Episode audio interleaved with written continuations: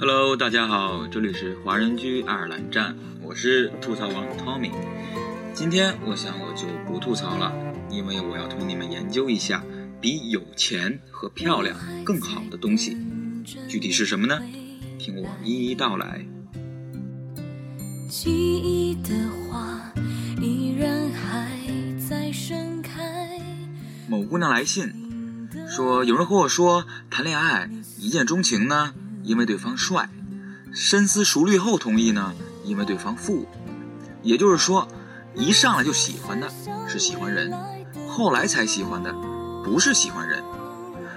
这难道日久生情是假的？荷尔蒙只有外表才能表现？我觉得毁我三观呀！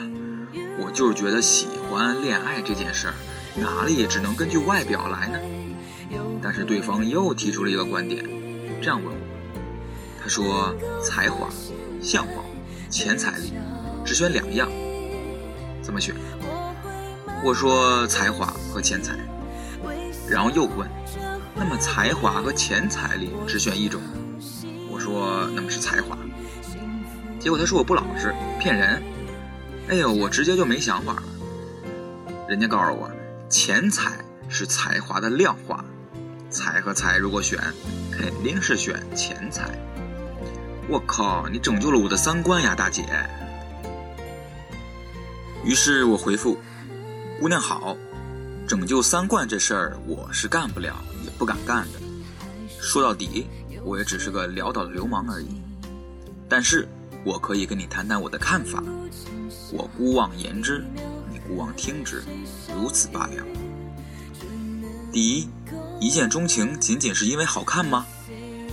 一般来说。”一见钟情，意味着没时间了解其他情况，样貌的确会占挺大的成分。当然也有例外，有些人就跟犀牛一样，视力很差，但嗅觉很好，他可能会特别看重气味。比如，你就站在楼梯的拐角，带着某种清香的味道，有点湿乎乎的奇怪的气息，擦身而过的时候才知道你在哭，事情就在那时候发生了。科学点来说，某项研究显示，女性在排卵期散发的气味会诱发男性的性荷尔蒙增加。另外一项研究则显示，女性会情不自禁地爱上由男性腋下所散发的荷尔蒙气味，这可以增加男性的吸引力。即使是相貌平庸的男性，也可以变得非常的诱人。有些人则会对声音特别敏感，像杜拉斯写的：“你的声音。”柔和的令人难以置信，冷淡，令人生畏，好像勉强发出来，几乎听不见，好像总有点心不在焉，与讲的话分开，毫不相干。十二年后的今天，我仍听见你当年的声音，它流入了我的身体。当然了，初见的感觉还受别的因素影响，例如能让人感受到爱情的环境。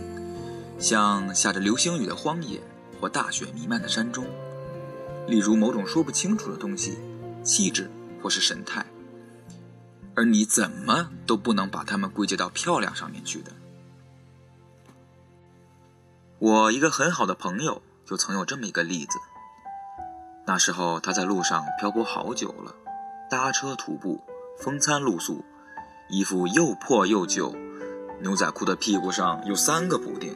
连补丁都磨破了，样貌嘛，由于长期被烈日、风雪和劳顿折腾，又黑又瘦，尘土满面，嘴唇和手指开裂，比流浪汉更流浪汉，接近于野人。但想不到的是，某个姑娘还是初见就喜欢上他，而且那是个很好的姑娘，好到他总觉得这件事情不是真的。姑娘给出的解释是，那时候她在角落里看书，都潦倒成那样了，竟然还在看书，那专注的样子让她着迷。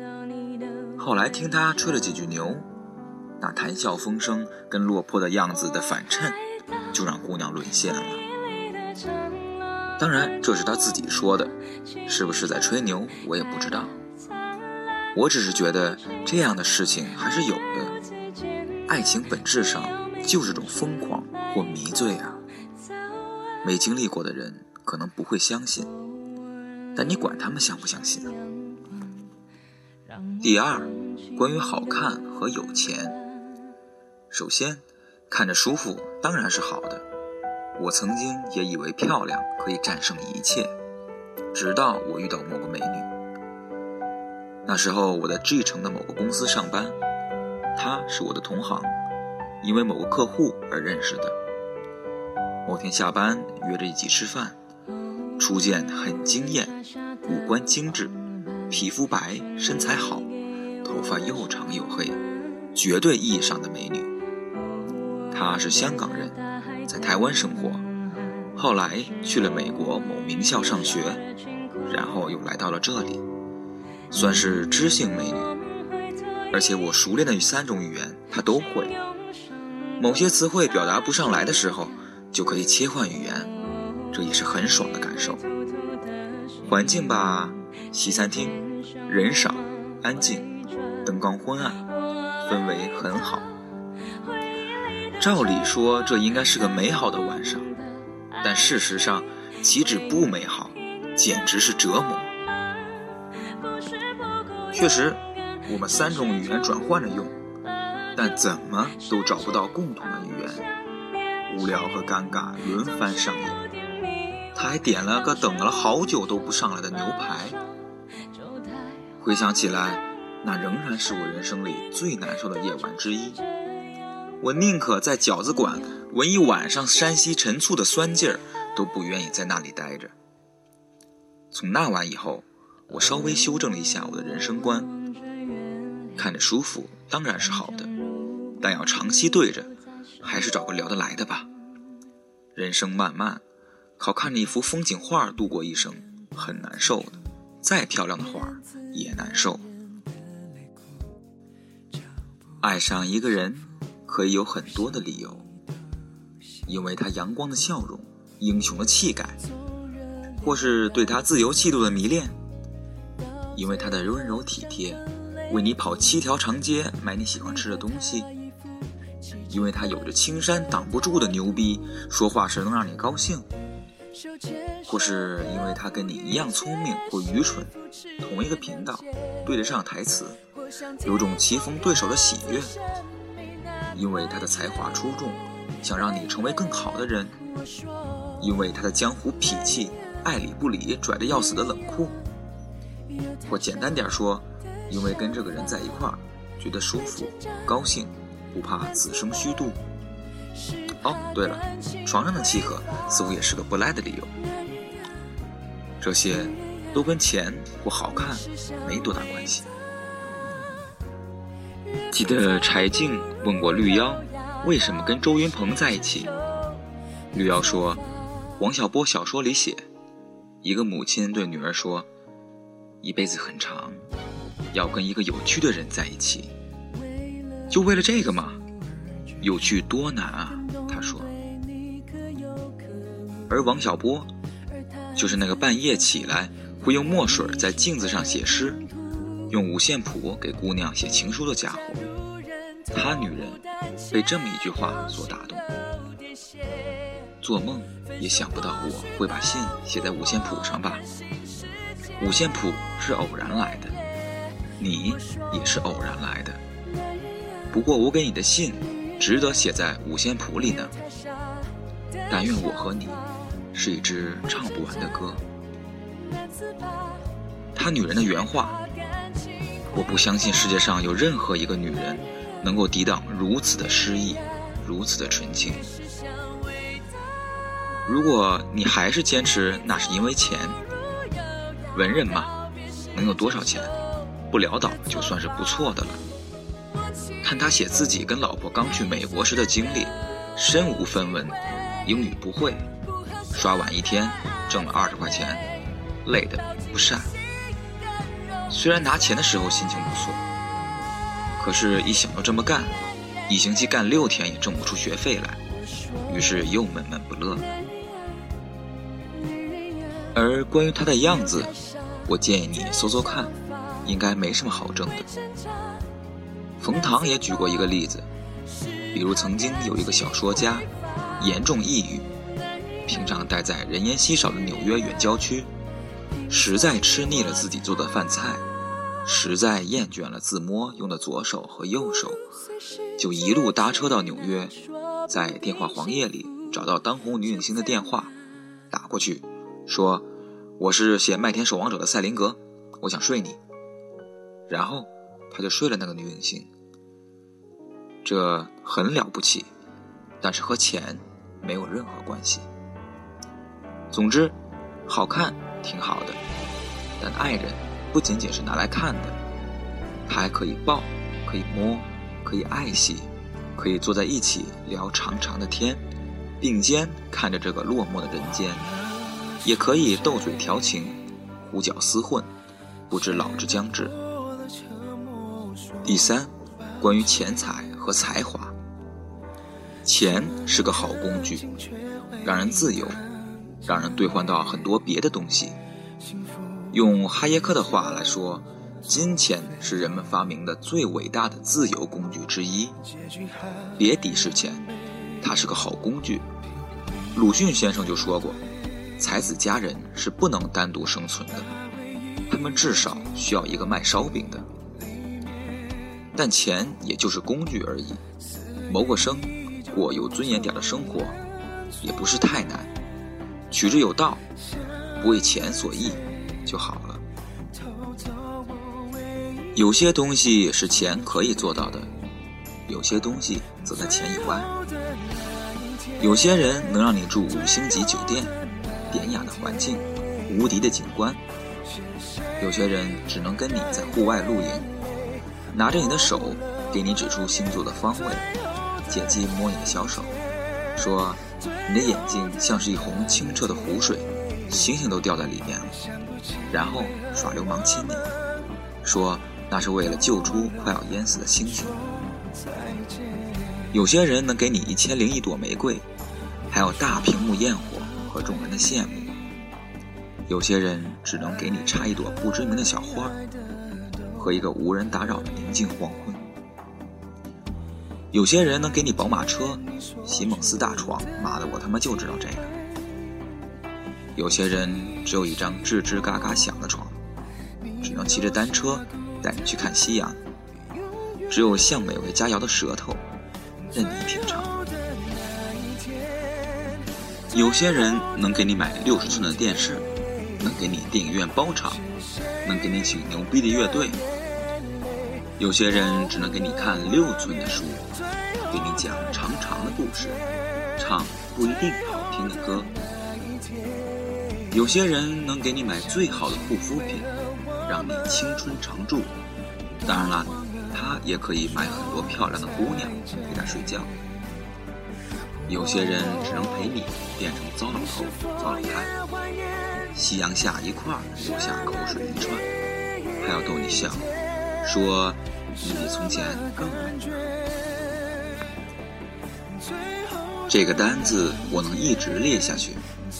说白了，其实都挺好的，就是个选择而已。资源禀赋交换，每个人的偏好不一样。考虑时别被极端化论证所迷惑，别一说到不追究钱。就必须得凄风冷雨、食不果腹、衣不蔽体，让你们浪漫去。就像我们也不能一说到追求钱，就非得忍受面目可憎、言语猥琐的土包子财主那样。第四，兼听则明。当然，你得多找几个人问问看。你如果找个潦倒的文艺青年来回答这样的问题，答案显而易见。他们信奉的是“有钱难买我高兴”，是薄酒可以忘忧，丑妻可以白头，徐行不必驷马，乘身不必狐裘。但如果你找个土豪来回答，他可能就会给你另外一种答案：才华有鸟用啊，百无一用是书生，什么都没钱好。你有钱，钱就是你亲儿子，比你亲儿子还亲。你攒了他，他就一直在；你花了他，他都不说个委屈。有了钱，你比皇上还皇上，天天喝酒，天天睡黄花闺女，想让谁叫你爹，谁就叫你爹。这些意见，你都听听看，兼听则明，然后再自己做决定。如果谁说他的答案才是唯一正确的答案，而你的答案只是不肯诚实面对自己而已，他要么是个蠢货，要么是个把你当成蠢货的骗子。这样的人，其实你也可以听听看的。但道理听得再多再好，你最好还是亲自去试试。个中的愉悦和苦痛，也许只有亲尝才能体会。世间飞逝，我这个吐槽王终究是离不开泽哥腔调啊。下一次的节目，我得试试其他风格的东西。如果你有什么好的推荐的话，给我发邮件哦。你们可以直接 email 到华人 FM at gmail.com。感谢收听，下期节目我们不听不散。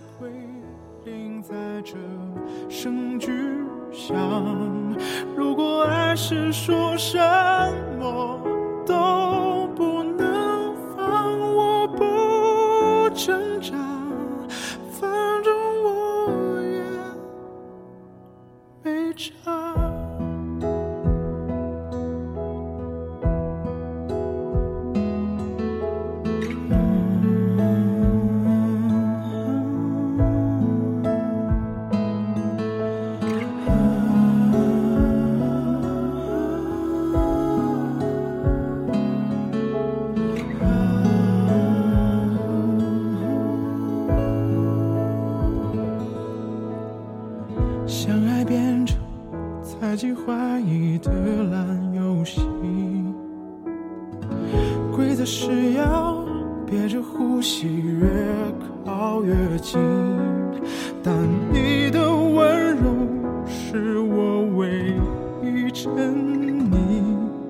你是爱我的，就不怕有缝隙，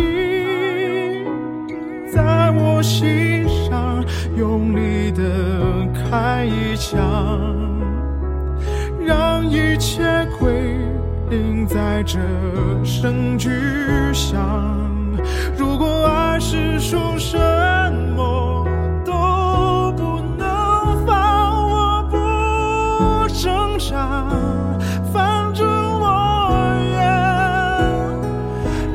也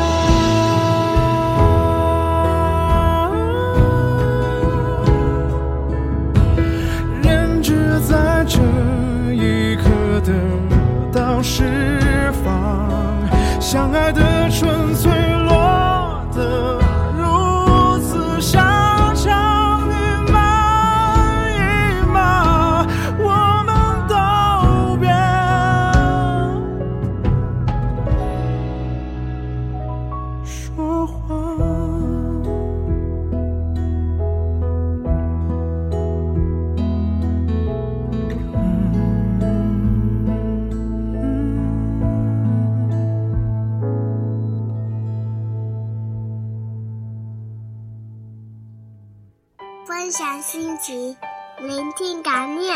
这里是华人居，欢迎收听华人居。我们是欧洲华人网络电台。我是嘟嘟，我是安琪，我是天空，我是麦子，我是 Tommy，我是小溪，我是 Cruz，我是梦思飞雪，我是小布，我是优子，我是西三，我是 SJ，我是西子。